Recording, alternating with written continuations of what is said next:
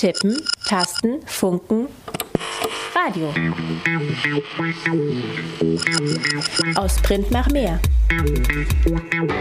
IZ3W on Air. IZ3W? Die nord-süd-politische Zeitschrift IZ3W on Air. On Air. Einen schönen Nachmittag wünsche ich hier im Studio Martina am Mikrofon.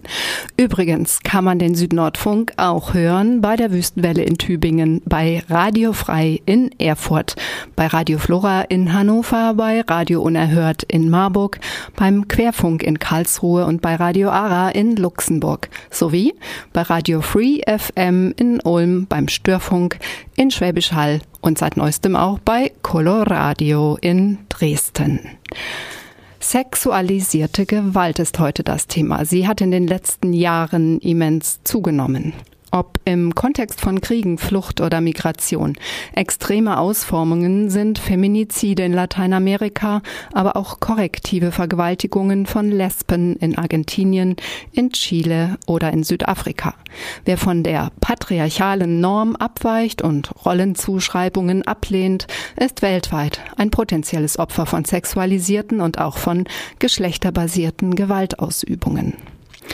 Im Rahmen der 16-Tageskampagne Keine Gewalt gegen Frauen hier in Freiburg geht es heute im Südnordfunk eben um Bewegungen, die sich gegen jegliche Form von Gewalt an Frauen richten. Und zwar in Mexiko, in Deutschland und in Argentinien.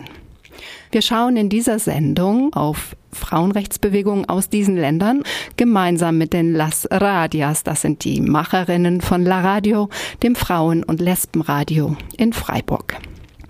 Aus Mexiko kommen AktivistInnen zu Wort, die sich gegen das Desparaciones Forzadas, also gewaltsame Verschwindenlassen von Frauen wenden. Und wir hören in einem gebauten Beitrag die Soziologin Helga Furcade von der Universität Buenos Aires.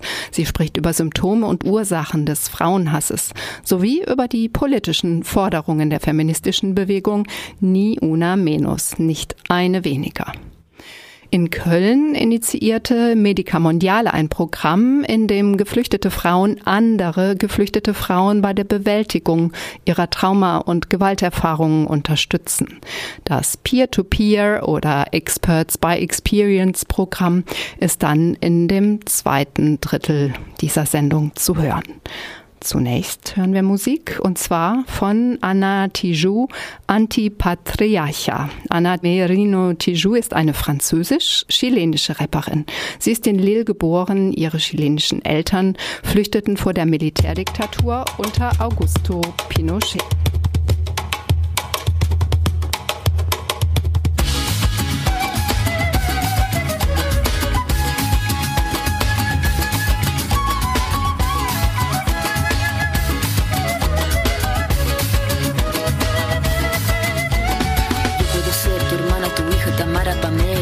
Yo puedo ser tu gran amiga, incluso tu compañera de vida. Yo puedo ser tu gran aliada, la que aconseja y la que apaña. Yo puedo ser cualquiera de todas, depende de cómo tú me apodas. Pero no voy a ser la que obedece porque mi cuerpo me pertenece. Yo decido de mi tiempo, como quiero y dónde quiero. Independiente yo nací, independiente decidí. Yo no camino detrás de ti, yo camino de la para ti. Tú no me vas a humillar, tú no me vas a gritar. Tú no me vas a someter, tú no me vas a golpear, tú no me vas a denigrar, tú no me vas a obligar, tú no me vas a silenciar, tú no me vas a callar. No sumisa ni obediente, mujer fuerte, insurgente, independiente y valiente, romper la cadena de lo indiferente, no pasiva ni oprimida, mujer linda que da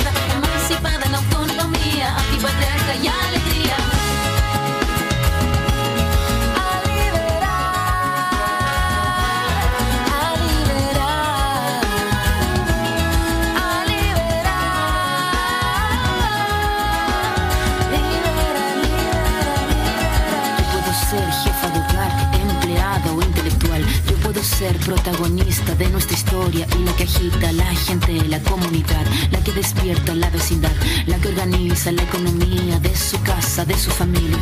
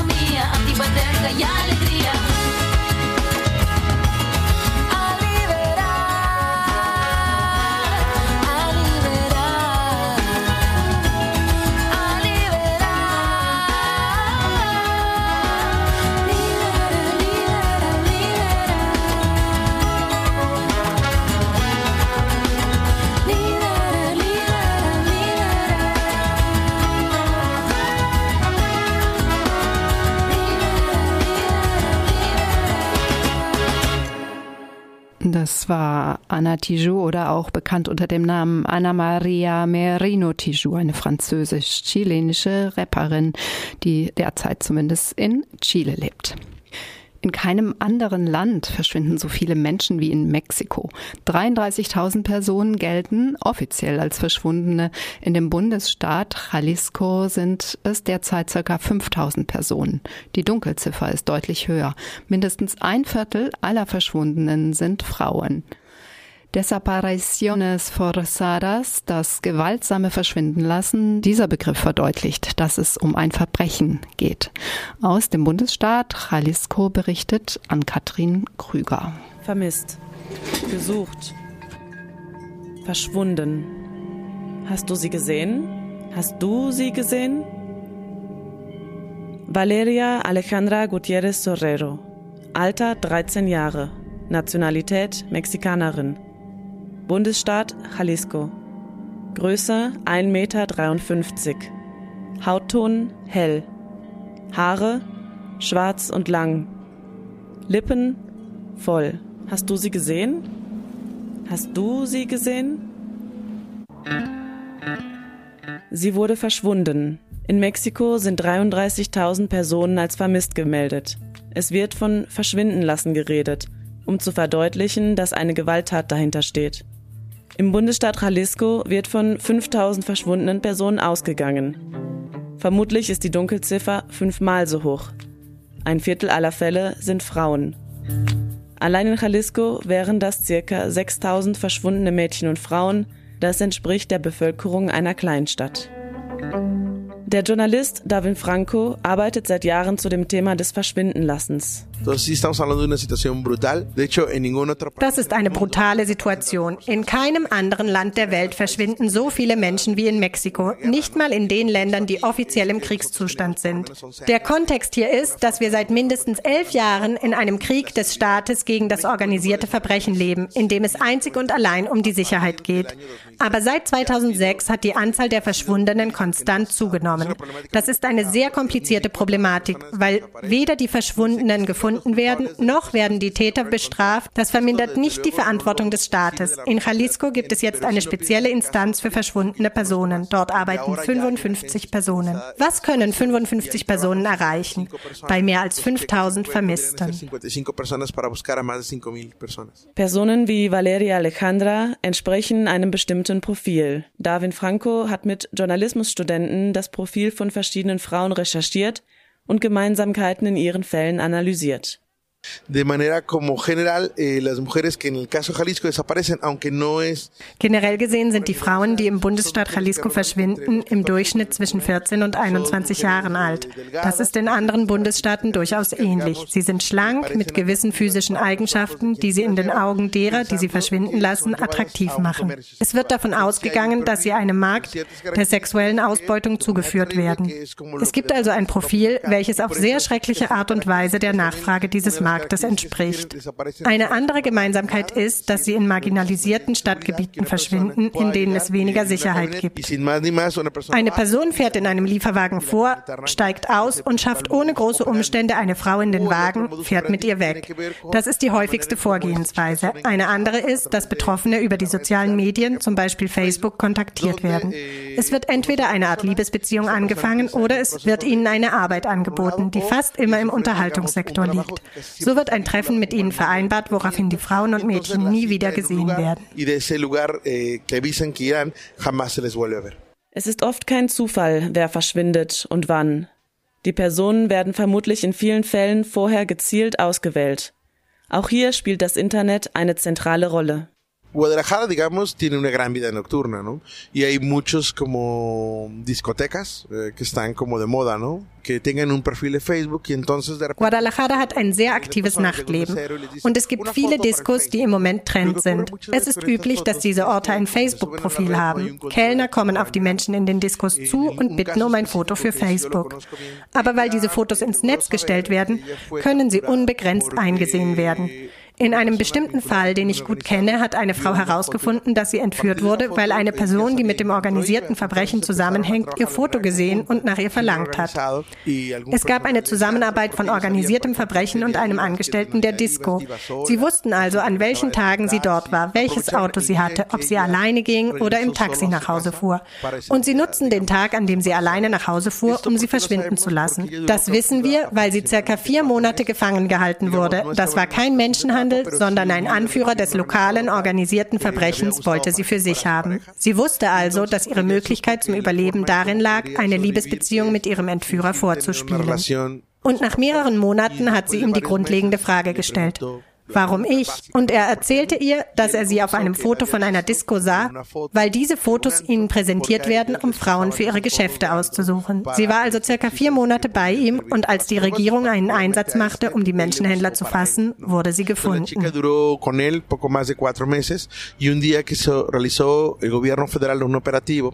No es que la buscaran a ella, más bien hicieron un operativo para capturarlos a ellos y ahí la rescataron. Im Hintergrund des Verschwindens der Frauen und Mädchen liegt ein transnationales Geschäft. Mexiko hat einen der größten Märkte für Sextourismus. Viele der Frauen, die in Mexiko und in Jalisco verschwinden, werden später in anderen Bundesstaaten gefunden, zum Beispiel Tijuana an der Grenze zu den USA. Aber viele wurden auch in Spanien gefunden. Diese Art von Menschenhandel und Ausbeutung ist neben dem Drogen- und Waffenhandel ein zentraler Arm des organisierten Verbrechens in Mexiko. Die Situation ist ernüchternd, aber so wie das Internet und die sozialen Netzwerke ein Werkzeug für das organisierte Verbrechen sind, so werden sie auch genutzt, um nach Verschwundenen zu suchen. In vielen Ländern wird einer Suchmeldung erst nach 48 oder 72 Stunden nachgegangen. In Mexiko wurden verschiedene Handlungsprotokolle eingeführt, die die Suche schon vorher ansetzen. Für die Anwältin Ana Cabrera der unabhängigen Menschenrechtsorganisation CEPAD sind sie das Resultat des Druckes der betroffenen Familien und der Menschenrechtsorganisationen auf die staatlichen Institutionen. Las acciones de búsqueda inmediata de las 72 horas han sido empujadas desde la misma sociedad civil de estos colectivos de, de familiares de Die Möglichkeit der unmittelbaren Suche in den ersten 72 Stunden nach dem Verschwinden einer Person wurde von der Zivilgesellschaft erkämpft, von den Kollektiven der Familienangehörigen verschwundener Personen. So wurden Instrumente geschaffen, die garantieren, dass dieses Kriterium des Handelns in den ersten 72 Stunden berücksichtigt wird. Das ALBA-Protokoll ist eines dieser Instrumente, welches im Bundesstaat Jalisco fungiert. Auf bundesstaatlicher Ebene gibt es ein weiteres Protokoll zur Suche von verschwundenen Personen, das Protocolo Homologado para la Búsqueda de Personas Desaparecidas, in dem auch Handlungsmöglichkeiten in den ersten 72 Stunden genannt werden. Dieses Protokoll bezieht sich genereller gefasst auf die Suche jedwedes Opfers des Verschwindenlassens. Tatsächlich ist das ALBA-Protokoll von 2016 und das Protocolo Homologado von 2015. Aber viele der Opfer des Verschwindenlassens sind aus den Vorjahren 2006, 2007. Das Problem wurde sichtbar und die Kollektive von Müttern und Personen, die nach Verschwundenen suchen, bildeten sich. Sie machten deutlich, wie wichtig es ist, Instrumente der unmittelbaren Suche zu schaffen, die nicht nur aktuellen Fällen dienen, sondern auch denen, die schon Jahre alt sind y que no solamente sirven para, para los nuevos casos que, que están ocurriendo, sino también para, para estas mujeres que ya tienen años buscando. Die Plattformen zur Verbreitung der Steckbriefe verschwundener Frauen und Personen können auch für länger zurückliegende Fälle genutzt werden. Die sozialen Medien tragen also auch dazu bei, dass Betroffene wieder auftauchen. Aber auch andere Akteure spielen laut Franco eine wichtige Rolle. Uno es que eh, la más básica y la más común inicialmente tiene que ver con que Eine Möglichkeit des Wiederauftauchens ist, dass sie freigelassen werden. Frauen und ebenso im Fall von Kindern, unabhängig davon, ob es Jungen oder Mädchen sind, werden größtenteils freigelassen, wenn ihre Fotos schnell in sozialen Netzwerken oder in den Medien verbreitet werden. Es gibt auch eine Menge ziviler Organisationen, die Brigaden organisieren. Das heißt, sie prägen sich das Gesicht einer verschwundenen Frau ein und suchen sie in Bars und Bordellen. Und in vielen Fällen bezahlen diese Organisationen für die Frau, um sie später wieder wieder in ihre Familie zu integrieren. Diese Hilfs- und Solidaritätsnetzwerke sind genauso wie das organisierte Verbrechen transnational. Das heißt, die Steckbriefe der Vermissten werden in verschiedenen Ländern verbreitet. Sie verantworten sich dazu, Menschen von hier dort zu suchen und umgekehrt. Das sind oft Menschen aus der Zivilgesellschaft, aber es gab auch Mithilfe von Personen beim Zoll. Einer der erfolgreichsten Fälle war der einer solidarischen Person beim Zoll in Guatemala, die 25 Frauen in einem Container gefunden hat. Frauen, die in verschiedenen Staaten Mexikos vermisst gemeldet waren. Sie wurden in einem Container gefunden, der nach Spanien geschickt werden sollte.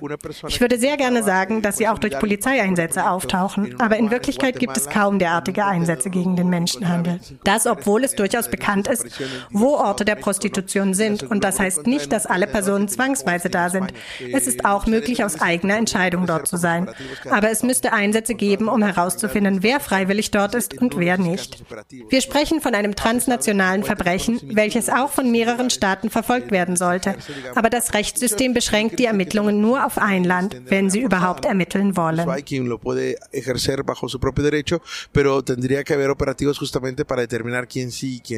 Über die Handlungsprotokolle hinaus sind die rechtlichen Mittel zur Ermittlung und Verfolgung des Verschwindenlassens von Frauen weiterhin unzulänglich. Franco erklärt, dass es keine ausreichende Zusammenarbeit gibt zwischen Ermittlungseinheiten, die zu Menschenhandel arbeiten, und denen, die sich mit dem Verschwindenlassen befassen. Beide Straftaten werden als unabhängig voneinander gehandelt. Dennoch sieht Anna Cabral, dass in den letzten Jahren Fortschritte gemacht wurden, obwohl sie einen noch sehr langen Weg markieren. Los derechos de las mujeres en, en México han avanzado por las movilizaciones y, y la conformación de, de colectivos. Die Rechte der Frauen in Mexiko sind zum Großteil dank der Mobilisierungen und der Arbeit von Kollektiven weitergebracht worden. Sie haben große Anstrengungen betrieben, um die Gewalt gegen Frauen, die auch mit dem Machismo zusammenhängt, sichtbar zu machen. Sie haben die Forderungen nach Gesetzen, die die Wahrung der Frauenrechte garantieren, auf die Agenda gebracht und ebenso Forderungen nach einer Politik der Prävention von Fällen der extremen Gewalt wie dem Verschwindenlassen und den Feminiziden. Sie fordern auch eine Reaktion auf die historischen Fälle von verschwundenen und ermordeten Frauen, denen ebenso der Zugang zur Justiz möglich gemacht werden soll. Die Gesetze, die es gibt, existieren seit Anfang des Jahrhunderts, seit dem Jahr 2000. Es wurden also schon ein paar Instrumente und Mittel geschaffen. Was mir Hoffnung bereitet in der Arbeit um das Thema der Gewalt gegen Frauen, ist die Kapazität der Zivilisation Zivilgesellschaft mehr Forderungen an die Autoritäten zu stellen und auch, dass gemeinsam und kollektiv ein Bewusstsein in der Gesellschaft geschaffen wird, welches ermöglicht, darüber nachzudenken, was wir hier gerade leben und auch, wie wir die Gewalt reproduzieren und sie selbst in unseren kleinen Räumen auftritt. Das sind Prozesse, die Zeit brauchen, bis man sichtbare Fortschritte macht, aber es kommt zu einer Öffnung, die ermöglicht, dass sich mehr Personen mit einbeziehen. Pero que hay una apertura, se van generando espacios de reflexión de escucha que permiten que pues más personas se involucren.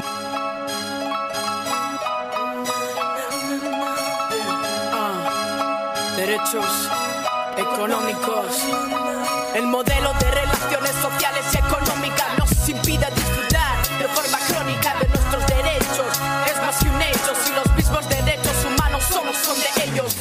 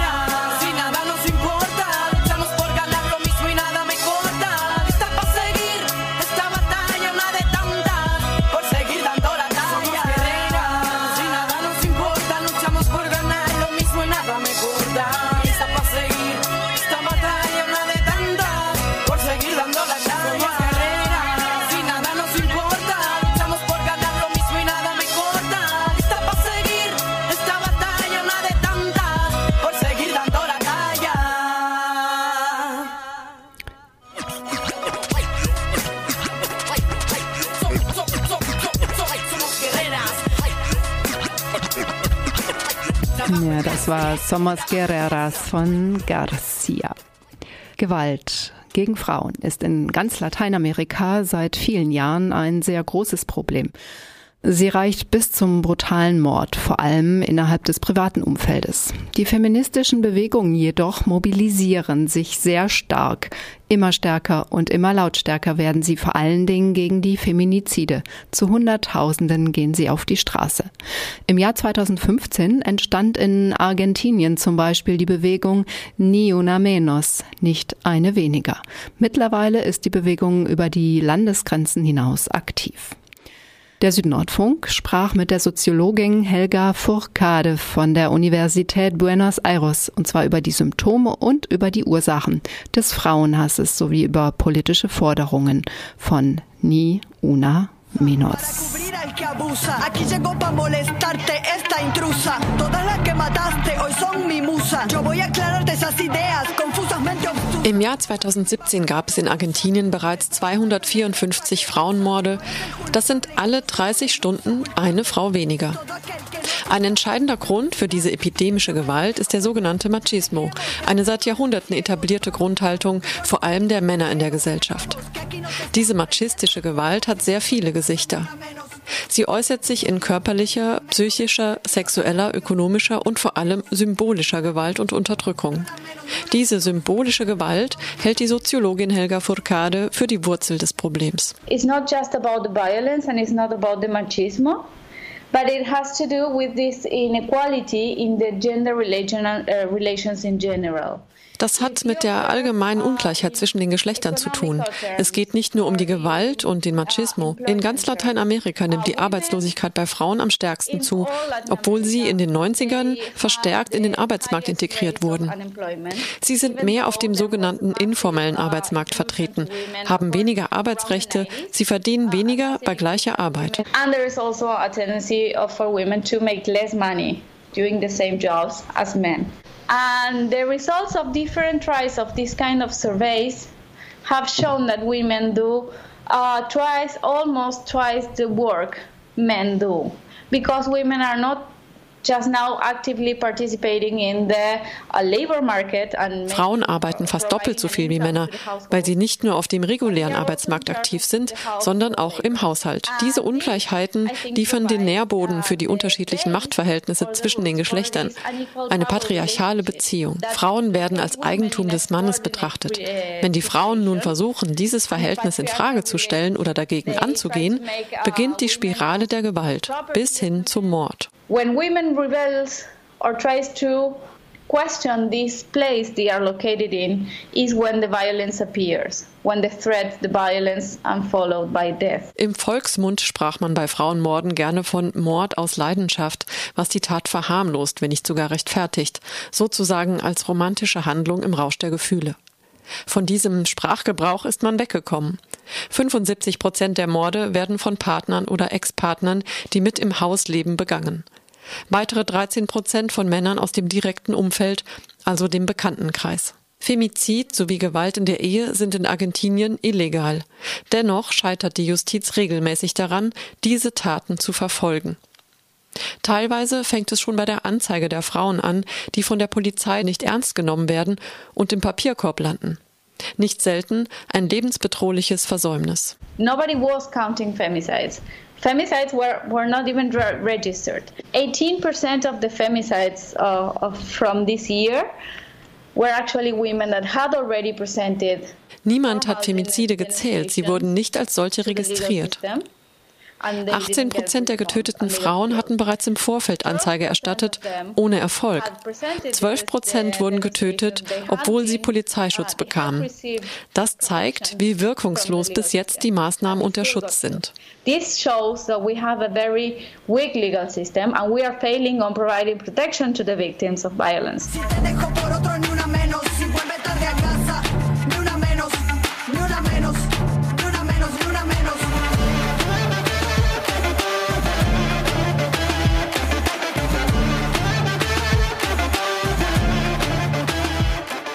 In Argentinien wurde bereits seit vielen Jahren sehr ausführlich über die geschehenen Morde berichtet, was die Sensibilität in der Öffentlichkeit bereits erhöhte und die Wut in der Bevölkerung anfachte. Im Jahr 2015 war es vielen endgültig genug. Eine Handvoll Journalistinnen, Künstlerinnen und Aktivistinnen machten abermals das Problem medienwirksam publik und riefen am 3. Juni zum ersten Mal zu einer Großdemonstration in Buenos Aires auf. Ni una menos, nicht eine weniger.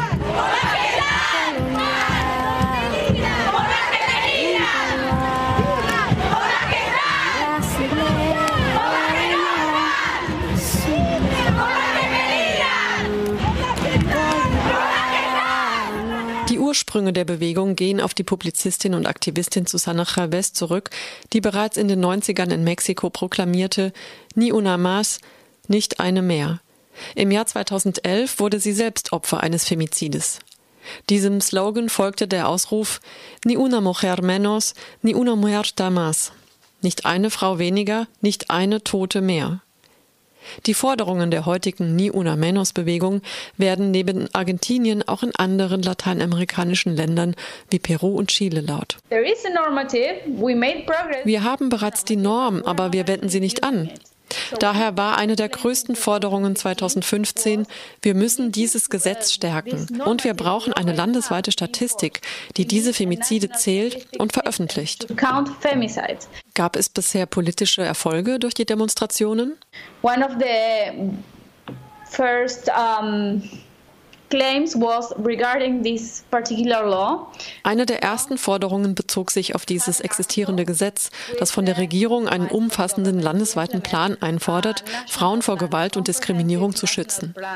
In diesem Jahr wurde es endlich offiziell verkündet, samt eines drei Jahres Handlungsplans.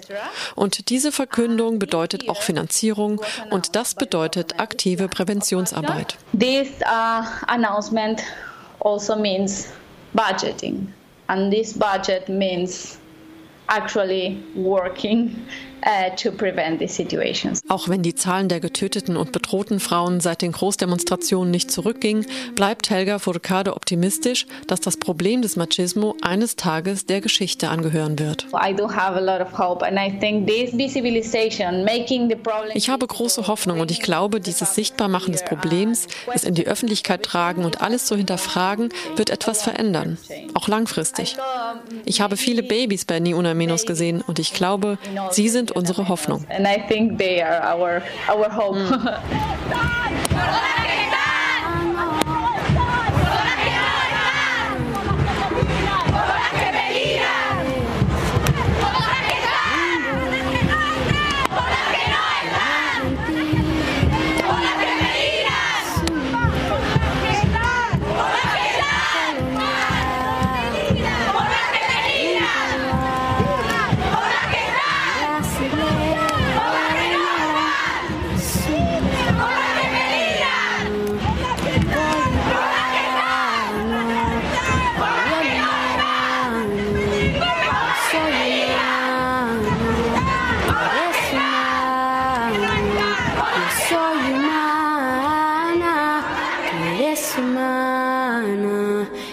hope. es humana, somos humanos, todos humanos. Yo soy humano, tú eres humano, yo soy humano, tú eres humano,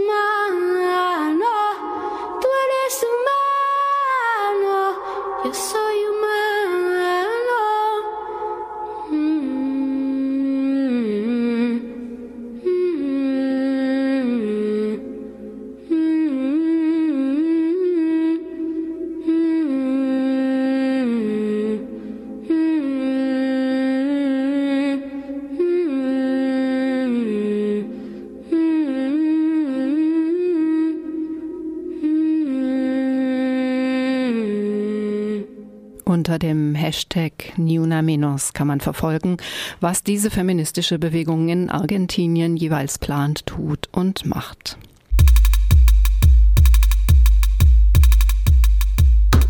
Schreit auf gegen sexualisierte Gewalt, so titelt auch die letzte Ausgabe der südnordpolitischen Zeitschrift IZ3W.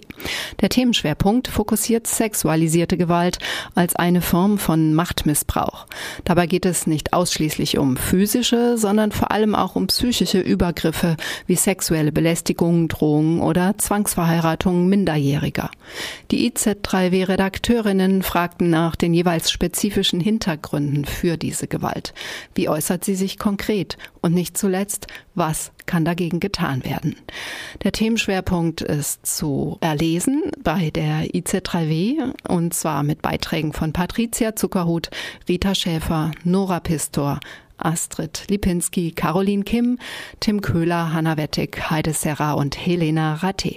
Zudem gibt es in diesem Heft Interviews mit der Aktivistin Bintu Bojang über weibliche Genitalverstümmelung in Gambia, ein Interview mit der Leiterin einer Frauenrechtsorganisation aus Kasachstan über Folter und noch ein weiteres Interview mit Mariel Tavara zu den Feminiziden und Frauenrechten in Peru. Wir hören uns jetzt einfach nochmal den Song an aus dem letzten gebauten Beitrag und zwar von der Künstlerin Chocolate, ein Remix Niuna Menos.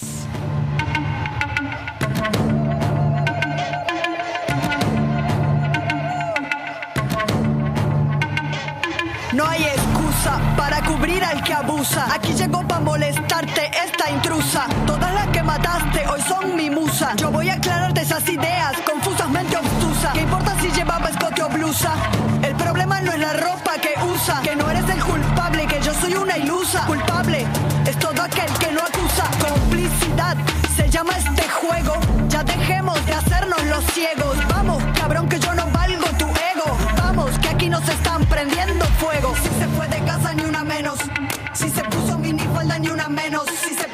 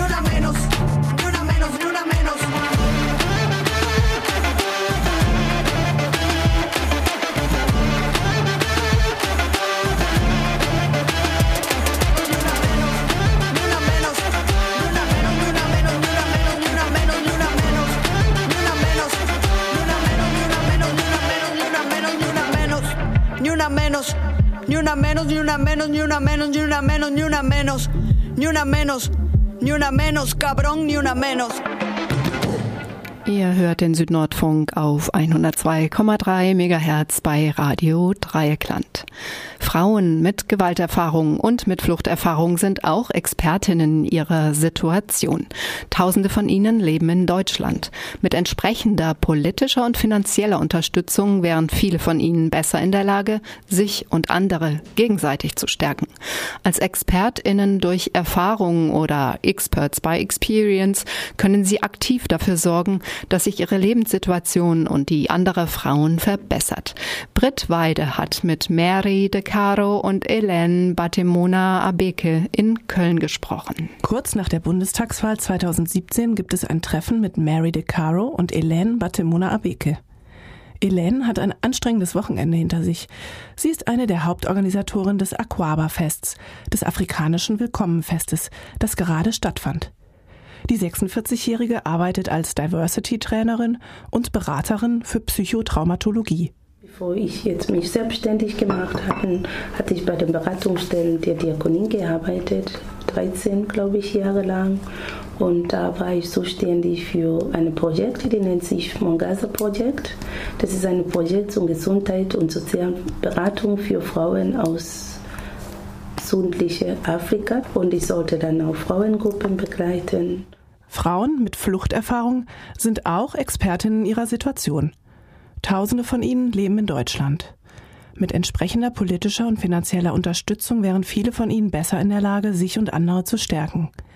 Als Experts bei Experience sorgen sie aktiv dafür, dass sich ihre Lebenssituation verbessert. Das Treffen, das nannte sich immer Montagstreff, aber waren nur Frauen aus afrikanischen Ländern. Die Ursprungidee für das Projekt war nur, einen Schutzraum für Frauen zu bieten, einen Nachmittag mit ihren Kindern zu verbringen, ohne Thema. Die Frauen haben wir alle Themen gesammelt, die die Frauen interessiert hatten. Und haben wir so eine Art von Programm gemacht und dementsprechend auch ähm, Fachreferentinnen auch erstmal gesucht. Während Elaine als studierte Sozialarbeiterin diese Gruppe leitet, ist die 62-jährige Mary De Caro eher zufällig in die Rolle einer Beraterin gerutscht. Wie Batimona Abeke lebt auch sie seit über 20 Jahren in Deutschland. Als ich hier kam, war ich konfrontiert mit Frauen wie viel Thema. Eine bist wieder ein Mann, der Mann schickt sie raus und ist eiskalt. Es ist Winter. Warum sind sie zu mir gekommen? Erste, ich weiß nicht, ob das richtig ist. Ich bin sehr geduldig. Ich hol mal zu und ich finde eine Lösung.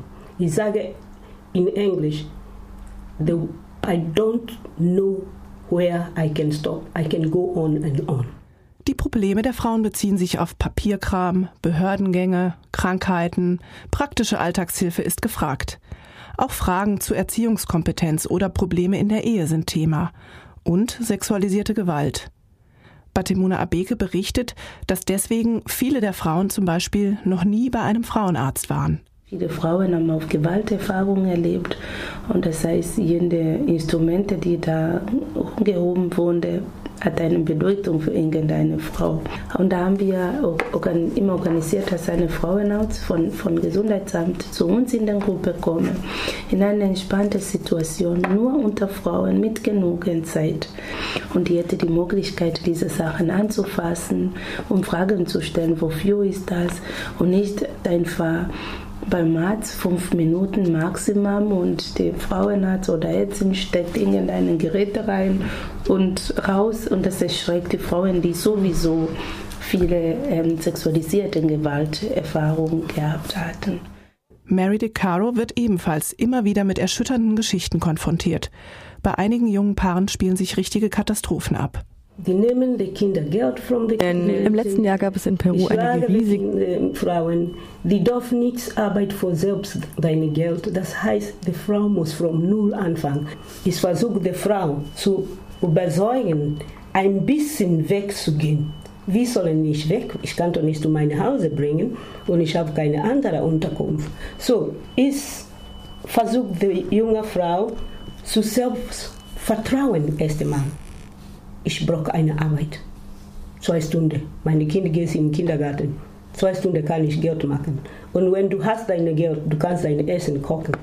Um Selbsthilfegruppen zu leiten, braucht es besondere Kompetenzen. Petra Keller, Referentin für Fortbildungsprogramme bei Medica Mondiale, erzählt von einem aktuellen Projekt der Frauenrechts- und Hilfsorganisation. Wir bieten speziell für die Frauen auch Fortbildungen an, weil sie begleiten die Frauen zu Ämtern oder sind in ihren Communities aktiv und ähm, bekommen da auch sehr belastende Geschichten mit und haben oft ja auch selbst verschiedene Erfahrungen gemacht. Im Jahr 2015 erreichten Medica Mondiale viele Anfragen von Fachkräften und Ehrenamtlichen. Sie fühlten sich unsicher im Hinblick auf das Thema Trauma. So hat die Organisation im Jahr 2016 über 200 Ehrenamtliche und Fachkräfte geschult. Darunter auch die Experts by Experience, wie Mary DeCaro und Elaine Batemona Abeke. Die Arbeit an der Basis von den Frauen, würde ich sagen, viel zu wenig gesehen wird. Und dadurch haben sie auch wenig Zugang zu Strukturen, zu Supervision, zu Qualifizierung und sind doch ganz direkt dran mit, an den Geschichten der Frauen, die sie begleiten. Elaine Batemona Abeke erzählt aus ihrer Montagsgruppe. Sehr, sehr effektiv, wenn jemand sagt, ich war mal Alleinerziehender, ich weiß, was es heißt, geschlagen zu werden. Ich habe die gleiche Gewalt erlebt. Ich habe aber trotzdem geschafft. Ich bin stark. Das ist sehr effektiv, als wenn eine Sozialarbeiterin sagt, ich verstehe das, wir schaffen das. Die Frauen identifizieren sich eher mit ihren Peers. Die häufig bemühte Augenhöhe ist mit Gleichgestellten einfacher herzustellen. Eigentlich ist das, was Mary und Elaine machen, Selbstorganisierung. Die hat schon immer in migrantischen Communities stattgefunden. Bei den Fortbildungen von Medica Mondiale geht es auch darum, die Frauen in ihrer Selbstfürsorge zu bestärken. Petra Keller erklärt, also die sind sehr, sehr engagiert und dadurch kann das auch in so eine Überlastung oder Überforderung gehen, dass sie einfach sehr viel angerufen werden, ob sie nicht kurz ähm, dolmetschen können oder so, dann das für sie noch schwieriger ist, sich abzugrenzen, weil sie das ja nicht im Rahmen von einem Job von 8 bis 17 Uhr oder so machen. Diesen Zwiespalt kennt Mary DeCaro sehr gut das Gefühl, du nimmst so mit nach Hause. Komm mit dir nach Hause. Gehst zu der Schuhe rein und versuchst zu denken, was kann ich noch tun? Die Aufgaben hören nie auf. Man kann immer noch mehr machen. Wann merken Sie, dass es jetzt doch zu viel wird? Elaine hat sich in ihrem Studium mit dem Verhältnis von Nähe und Distanz auseinandergesetzt und Methoden gelernt, um besser Grenzen setzen zu können. Ich habe eine Methode entwickelt, um zu erklären die verschiedenen ähm, Rollen, die ich habe. Ich bin Ellen und dann stelle ich den Frage, wer bin ich, wenn ich in der Kirche? Und die erzählen, dann da in der Kirche bist du eine Gemeindemitglied. Und wenn ich in der Beratungsstelle im Büro sitze, dann bin ich eine Sozialarbeiterin. Und wenn ich zu Hause bin, bin ich auch eine Mutter für meine Kinder.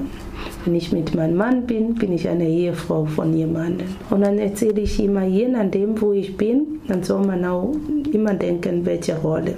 Auch wenn man mich kennt.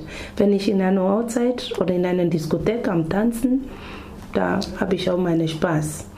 Da habe ich nicht mit, mit Sozialarbeit zu tun. Auch Mary DeCaro musste die Kunst des Abgrenzens mühsam erlernen. Katastrophe. Jetzt ist es besser. Ich habe zu meinen Kindern gesagt, wenn was passiert in der Nacht, versuch mich nicht zu erreichen. Wenn es Krankenhaus, ruf den Kranken Krankenwagen. Wenn man ist tot, lass mal tot. Ist schon tot, kein passiert nichts. Die Fortbildung der Experts by Experience ist ein Pilotprojekt. Mit dabei sind Frauen aus Kenia, Äthiopien, der Demokratischen Republik Kongo und Vietnam.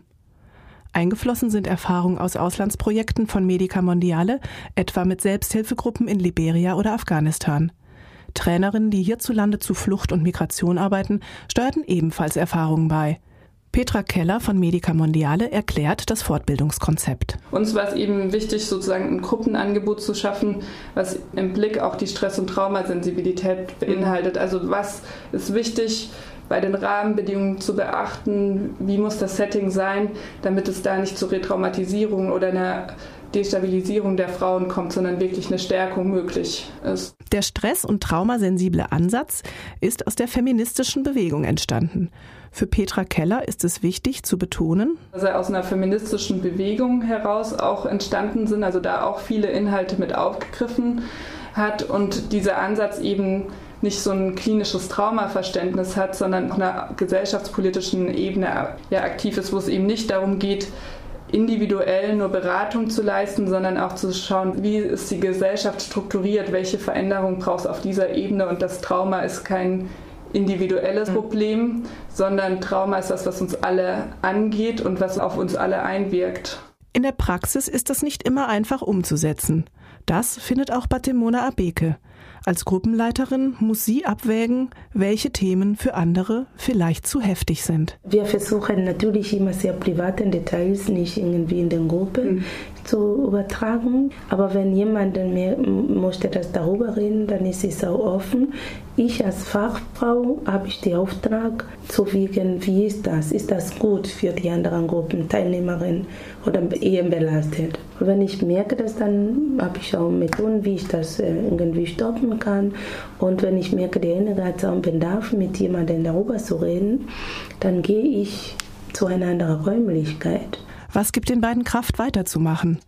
Die Antwort von Mary DeCaro kommt schnell. Wenn du jemand vom ganz unterholt und oben bringt, das ist das beste Gefühl. Und welche Forderungen haben die beiden an die Politik? Alleine werden die Frauen das nicht schaffen. Die sind da, die sind sehr engagiert, die haben Kraft und die wollen ja nonstop ähm, das machen. Die brauchen Finanzierung, weil um so eine Gruppe zu stabilisieren. Man braucht auch, man muss auch mit den Bewertungen, es muss auch Materialien geben, zu fotokopieren oder auch was zu holen oder einen kleinen Ausflug zu machen oder jemanden einzuladen in der Gruppe für Abwechslung. Es muss unbedingt die Finanzierung meiner Kinderbetreuung, weil man kann man auch die Frauen nicht erreichen, ohne die Kinder zu stabilisieren, weil die sind immer unterwegs mit ihren Kindern. Elaine Batemona Abeke findet, dass es an Unterstützung von oben fehle. Es kann nicht sein, dass nur Ehrenamtler diese Verantwortung übernimmt. Manche waren so was von überengagiert, dass die am Ende auch in der Psychiatrie gelandet. In meinen Trainings haben mir gesagt, dass die war früher Ehrenamtler, die auch engagiert waren für geflüchtete Menschen. Aber inzwischen, die sind zu AfD-Wählern geworden. Warum? Der Grund ist, dass die haben sich gelassen geführt mit das Ganze. Das heißt, die Regierung hatte diese, die Unterstützung von den geflüchteten Menschen eher mehr an Ehrenamtler, die sowieso nicht vorbereitet waren. Und man, ist, man kommt, man ist engagiert und nach einer Weile kommt man, merkt man, man kommt nicht weiter. Und auch mit den Ursachen müsse sich die Politik befassen. Es ist ein Politikerthema. Es wird immer gesagt, wirtschaftliche geflüchtete Menschen, die kommen hier aus Grund von, weil die was wollen. Warum bleiben die nicht in ihrem Heimatland? Wer hat was von wem? Wer ist zu wem zuerst gegangen? Wer hat was zerstört zuerst? Das war ein Beitrag von Britt Weide. Sie sprach mit Mary De Caro und Hélène Batemona Abeke in Köln.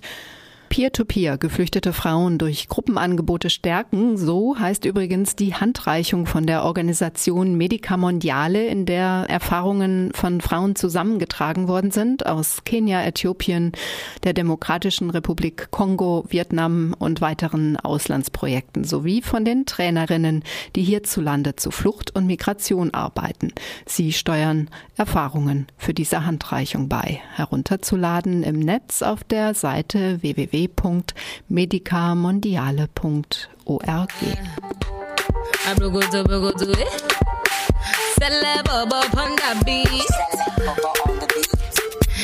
Me holiday. It's a species, baby.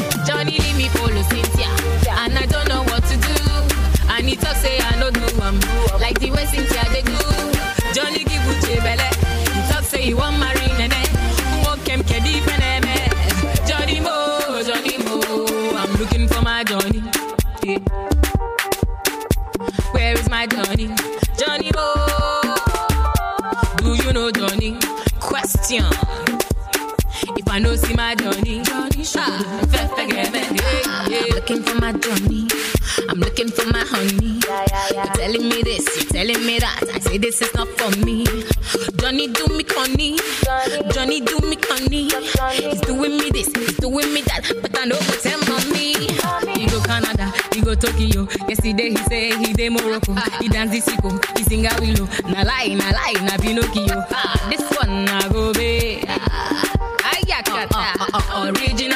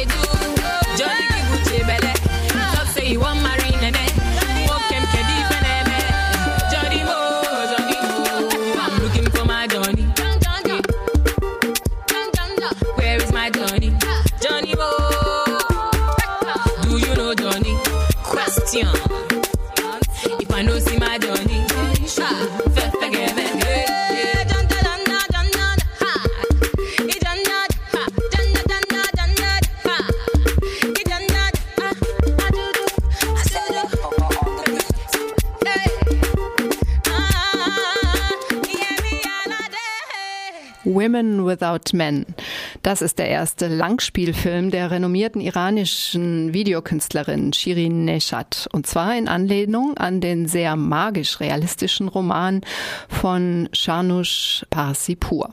Der Film gibt einen Einblick in den Sommer des Jahres 1953. Er läuft morgen im kommunalen Kino und zwar um 19.30 Uhr und dann nochmal am Freitag. Am 8.12. ist das um 21.30 Uhr. Wie gesagt, es ist ein Einblick in den Sommer des Jahres 1953. Es war ein verhängnisvoller Moment in der iranischen Geschichte. Ein amerikanischer, britischer Staatsstreich erklärte nämlich die Wahl des demokratisch gewählten Ministerpräsidenten Mohammad Mossadegh als ungültig. Der Schah wurde wieder an die Macht gesetzt. Die Roman- und Filmgeschichte verfolgt auf poetische Weise die verflochtenen Leben von vier iranischen Frauen. Munis ist eine politische Aktivistin, die gegen ihren Willen verheiratet werden soll. Sie wird von ihrer Freundin Saase gerettet und schließt sich den Demonstrationen an. Auch die junge Prostituierte Sarin will die Vergangenheit hinter sich lassen. Die drei begegnen sich bei einem Fest in einem paradiesischen Garten vor den Toren der Stadt, das die kunstliebende Fakri ausrichtet. Doch das Glück und die Freiheit, nach dem sie sich alle sehnen, wären nur einen Augenblick. Veranstalterin dieses Films ist Amika e.V., wie gesagt, im kommunalen Kino morgen um 19.30 Uhr und am Freitag nochmal um 21.30 Uhr.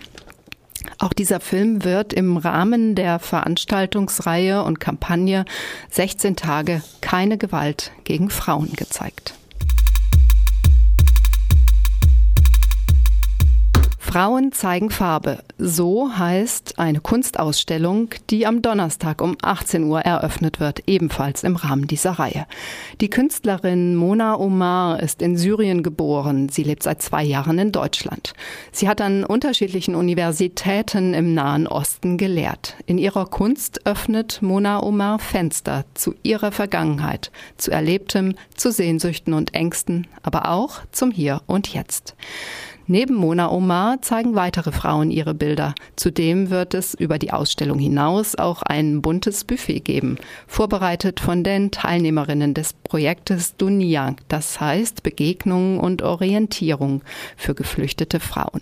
Veranstalterin ist in Via die Mädchen- und Frauensozialarbeit der Erzdiözese Freiburg und die Ausstellung findet statt in der Poststraße 9. Eintritt ist frei. Am Samstag wird es einen Vortrag und Workshop geben, und zwar mit der Referentin Areta Schwarzbach-Apathy. Rassismus in feministischen Strukturen lautet der Titel. Und zwar sollen gemeinsam Strategien entwickelt werden, wie dies in Freiburg aufgegriffen und auch verändert werden kann. Eine vorherige Anmeldung ist, weil es nur eine begrenzte Teilnehmerinnenzahl gibt für diesen Workshop, ganz gut, und zwar bei anna.stamm.profamilia.de. Damit wissen wir auch schon, wer Mitveranstalterin ist, nämlich Pro Familia in Freiburg und das interkulturelle Netzwerkprojekt Elele Elirie für Gleichbehandlung in Freiburg. Der nächste Song, Mikasa Sukasa, hört sich spanisch an, ist aber eine Mischung aus Englisch und Kiswahili, ein Duo aus Kenia.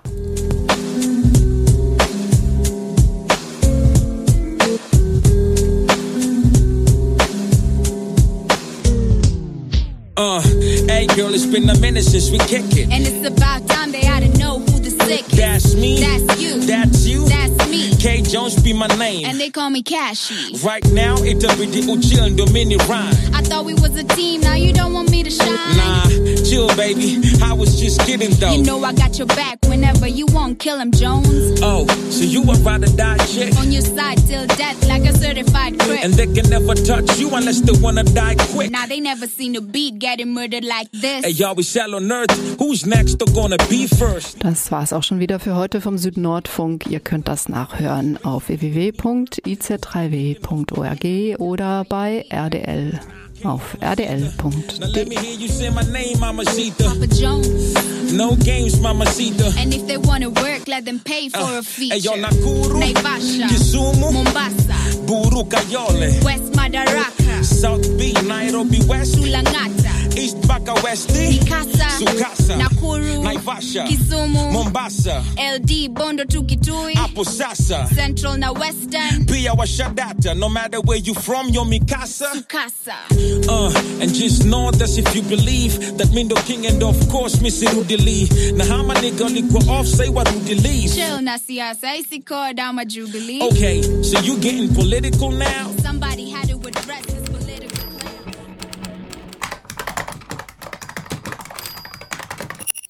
Tippen, Tasten, Funken, Radio. Aus Print nach mehr. IZ3W on Air. IZ3W? Die nord-süd-politische Zeitschrift IZ3W on Air. On Air. Südnordfunk. Mit Unterstützung der Stiftung Zusammenarbeit und Entwicklung Baden-Württemberg in Kooperation mit Radio Dreieckland auf 102,3 MHz. Podcast auf iz3w.org und rdl.de.